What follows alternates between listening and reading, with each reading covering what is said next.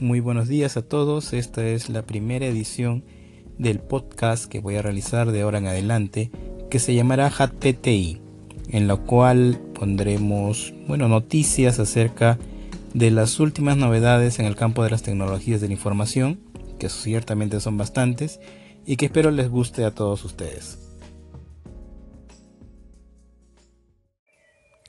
Sin duda, uno de los eventos más destacables de la semana fue el ¿Qué hay detrás de Huawei?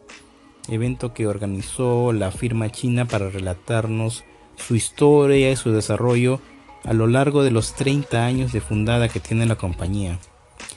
La firma nació en una ciudad que se llama Shenzhen en 1987 y la inversión inicial que tuvo fue de tan solo 5.600 dólares.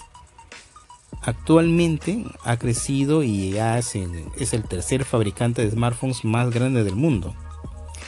El 2015, o sea, hace dos años, tuvo uno de sus hitos. Fue la primera compañía china en comercializar 100 millones de dispositivos móviles al año.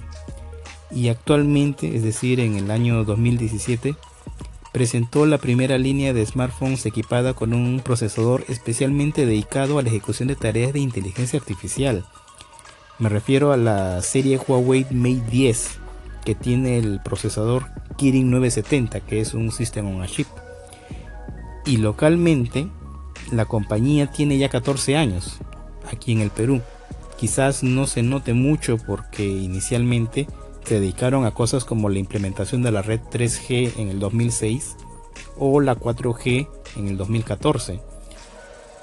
Y con esto ha logrado tener una presencia importante en el país que se traduce en la generación de 5.000 puestos de trabajo directos e indirectos.